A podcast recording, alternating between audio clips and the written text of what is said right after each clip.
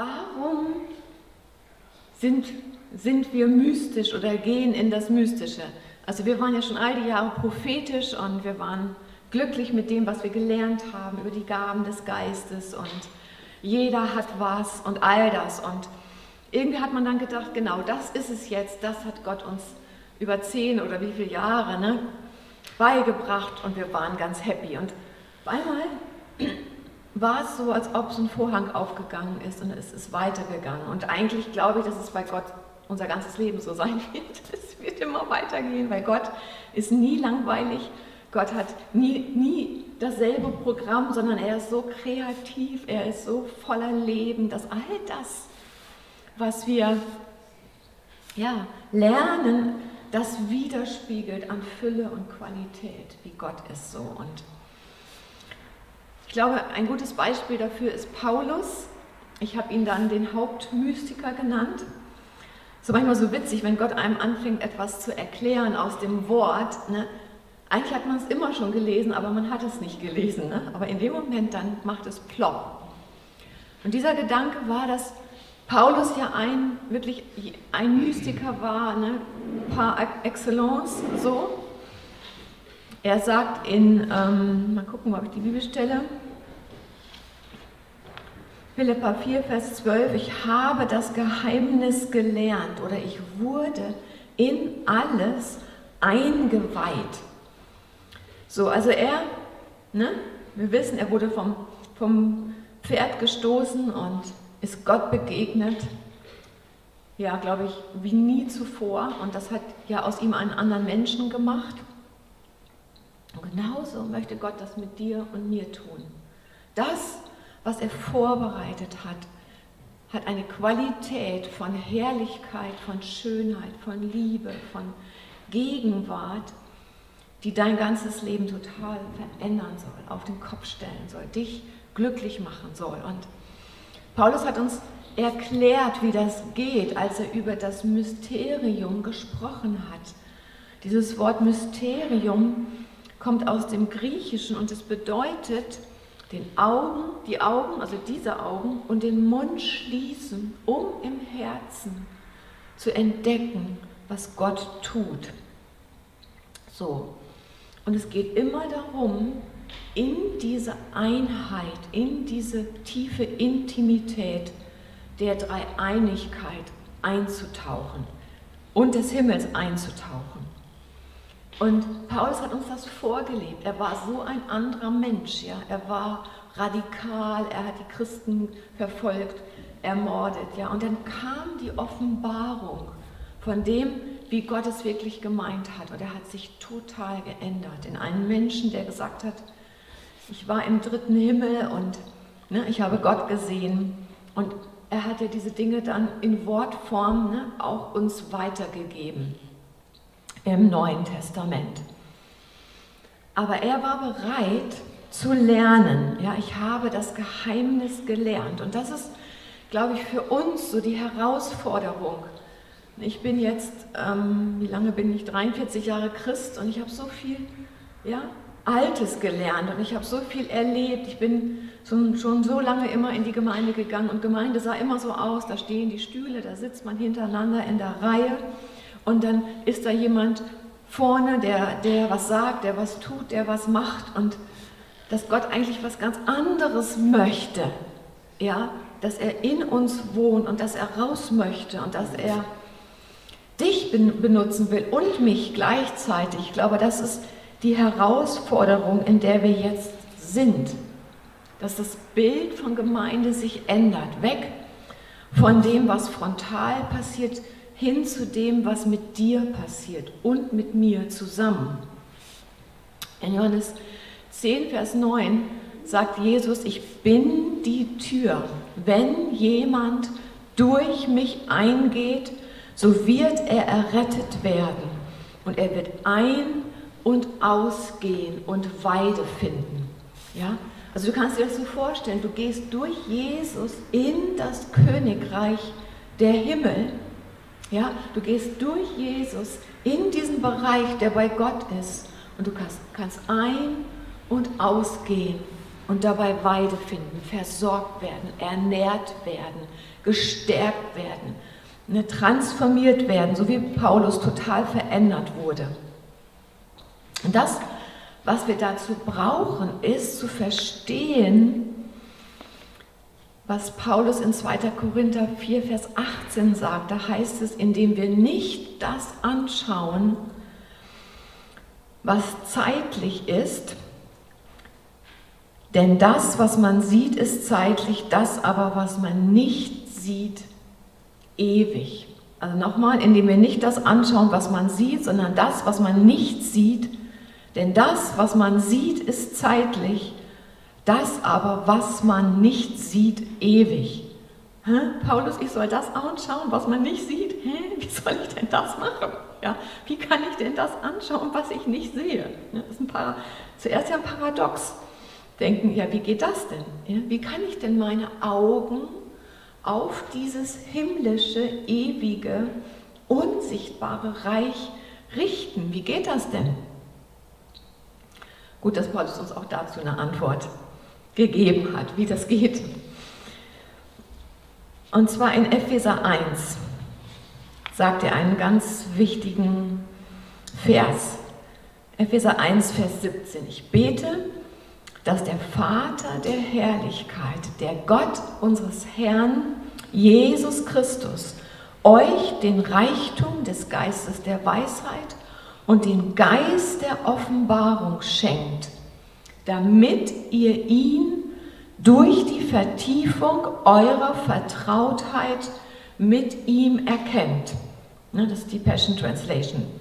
Dann Vers 18. Ich bete, dass das Licht Gottes die Augen eurer Vorstellungskraft erleuchtet. In der Elberfelder und in anderen Übersetzungen heißt es, ich bete, dass das Licht Gottes die Augen eures Herzens erleuchtet und mit Licht durchflutet, bis ihr die volle Offenbarung, die volle Offenbarung der Hoffnung seiner Berufung erlebt ja?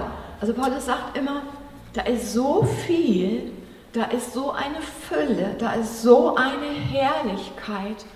Und damit du diese Sachen anfängst in deinem Leben zu erfahren, erleuchtet Gott die Augen deines Herzens. Ja?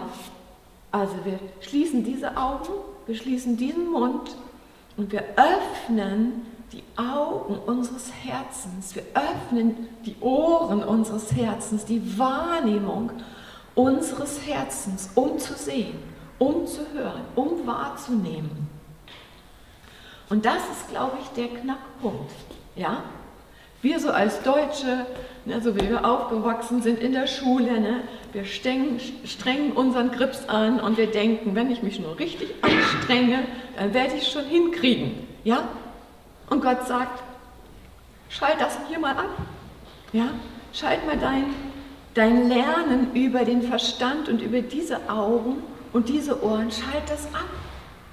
Weil möchte, dass du durch die Augen des Herzens lernst. Interessanterweise benutzt ja hier die Passion Translation schon dieses Wort, sie nennt nicht die Augen unseres Herzens, sondern, sie sagt die Augen, Augen unserer Vorstellungskraft.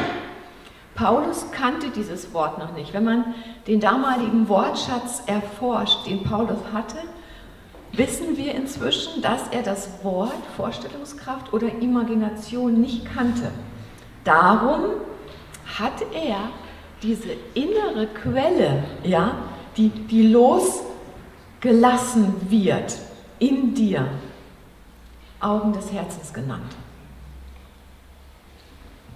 Also Paulus wusste in dem Moment, sage ich jetzt mal so platt, wo er vom Pferd gefallen ist und Gott begegnet ist und Ja gesagt hat zu Jesus, da hat er das ja erlebt, da hat er erlebt, da passiert etwas in mir, da geht etwas auf, da fängt an was zu leuchten, da fängt an was zu fließen.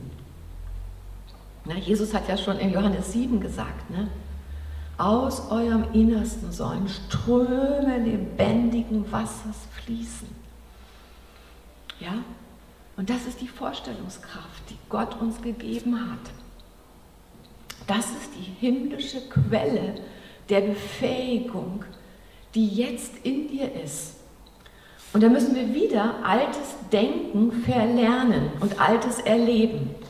Wir sind immer in den Gottesdienst gegangen und wir haben immer darauf gewartet, dass von außen was passiert. Oh, der schöne Lobpreis. Oh, da kommt jemand und legt mir die Hände auf. Und ich erlebe die Salbung. Oh, wie schön, ja? Also wir haben immer gedacht, wenn Gott was tut, muss er mich, komm einmal her, Ian, ich mache mach jetzt was ganz Kräftiges, pass auf. Wenn Gott was tut, dann muss er mich, komm nochmal her, wenn Gott was tut, dann muss er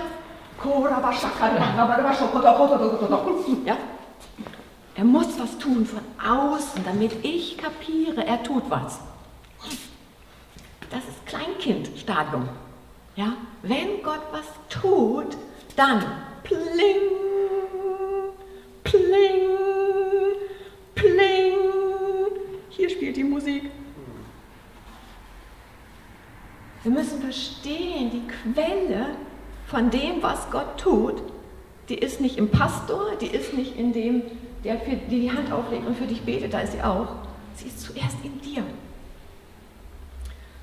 Und diese Quelle nennt Epheser 1, Vers 18 die Augen unseres Herzens oder die Augen unserer Vorstellungskraft.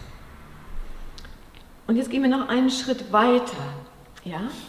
Also wir sind so gewohnt, als Deutsche, als Menschen, damit ich etwas bekomme, damit mir etwas hilft, muss ich wohin gehen, muss ich was kaufen, muss ich was tun und lesen. Aber bei Gott ist es so, damit du das Himmelreich erlebst, guckst du nach innen. Und dabei ist ganz wichtig zu verstehen, dass wir die Zeit des Alten Testamentes verlassen haben. Im im Alten Testament war es so, dass wenn Gott reden wollte, wenn Gott handeln wollte, dann hat er Menschen erwählt und dann können wir lesen, dass der Geist Gottes auf sie kam, auf den Propheten, den König, ja? Und immer wenn der Geist auf jemanden kam, hat man dann gesehen im Alten Testament, passierten Wunder oder der Wille Gottes geschah, weil der Gott, weil der Geist auf jemanden gekommen ist. Auf einmal konnte die Person etwas besser tun. Sie hat mehr von Gott verstanden, sie war weiser, sie war befähigter, sie konnte Wunder tun. Warum? Weil etwas auf sie kam. Das nennen wir die Zeit der Inspiration. Aber dann kam Apostelgeschichte 2. Und das, was passierte in Apostelgeschichte 2, war, dass nichts mehr auf uns kommt, es kam auch auf uns, sondern es kommt in uns. Der Heilige Geist kam in uns, auf uns und in uns. Apostelgeschichte 2, Vers 4. Sie wurden alle mit dem Heiligen Geist erfüllt und ausgerüstet und waren inspiriert, in Sprachen zu sprechen. Wenn du denkst, du musst auf Inspiration warten, dann bist du immer noch im Alten Testament. Ja? Das, was jetzt passiert, soll, das soll ja schon seit 2000 Jahren so sein, seitdem wir das Pfingstfest gefeiert haben, das ist, dass du verstehst, jetzt ist es nicht mehr Inspiration, sondern Imagination. Vorstellungskraft erleuchtete Augen des Herzens. Und da müssen wir zwei Lügen ausradieren aus unserem Denken. Nämlich einmal die Lüge, ich mache das ja selber. Kommst du nochmal? Wir fühlen uns viel sicherer, wenn jemand von außen kommt und er legt mir die Hände auf und die Salbung fließt mhm. und ich erlebe was Gott tut ja was. So, danke. Aber Gott hat das nicht ganz anders gedacht. Gott will nicht, dass wir ein paar wenige Leute haben, die wissen, wie es geht, die gesalbt sind, die inspiriert sind, die was haben und was geben können, sondern Gott setzt die Quelle der Wunder, die Quelle der Herrlichkeit, die Quelle des Himmels in dich. Du brauchst niemand anderen mehr. Es fließt aus dir. Du bist die Quelle der Wunder. Du bist die Quelle der Herrlichkeit. Du bist die Quelle des Übernatürlichen. Dann denken wir, hm, will ich das überhaupt sein? Habe ich mir nicht ausgedacht. Ja?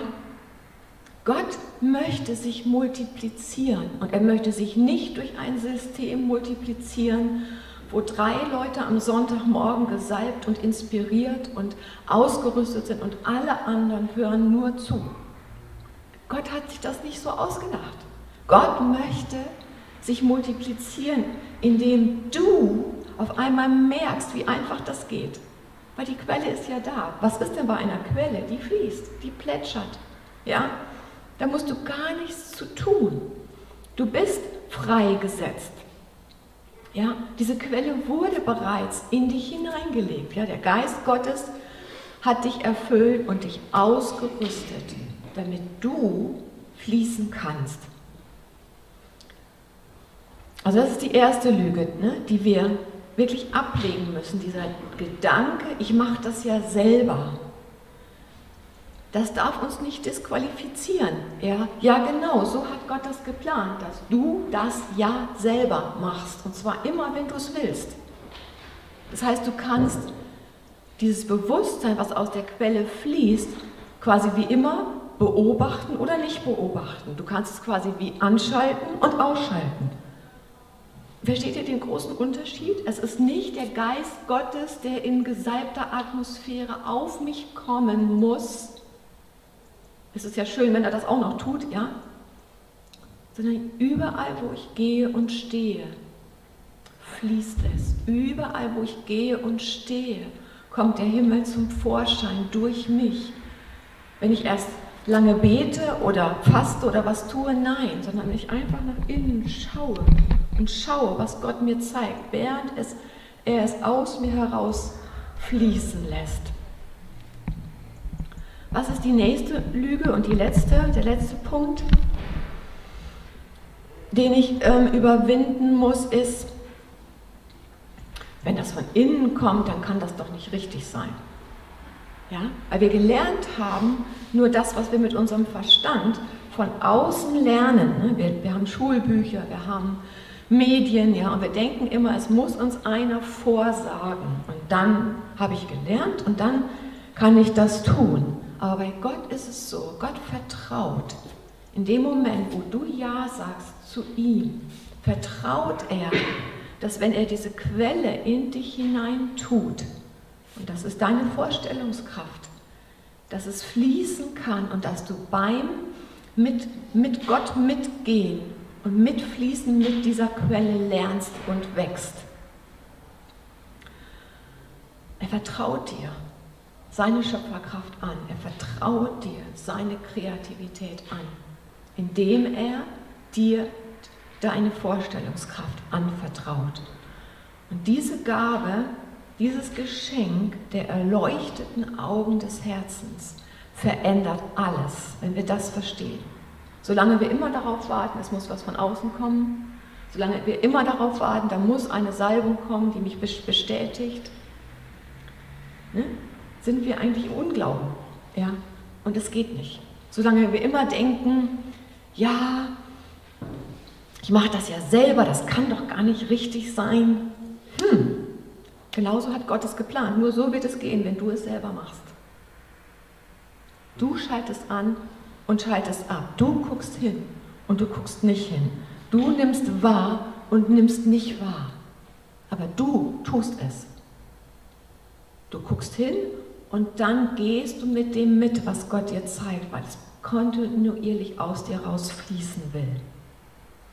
Das ist der große Unterschied zwischen Imagination und Inspiration. Und Gott hat im Neuen Testament gesagt, Die Zeit der Inspiration war Altes Testament, ist es immer, wir werden immer noch inspiriert. Jetzt kommt die Zeit der Imagination, wo jeder die Gabe hat, wo jeder freigesetzt ist und wo es ganz einfach aus uns rausfließt.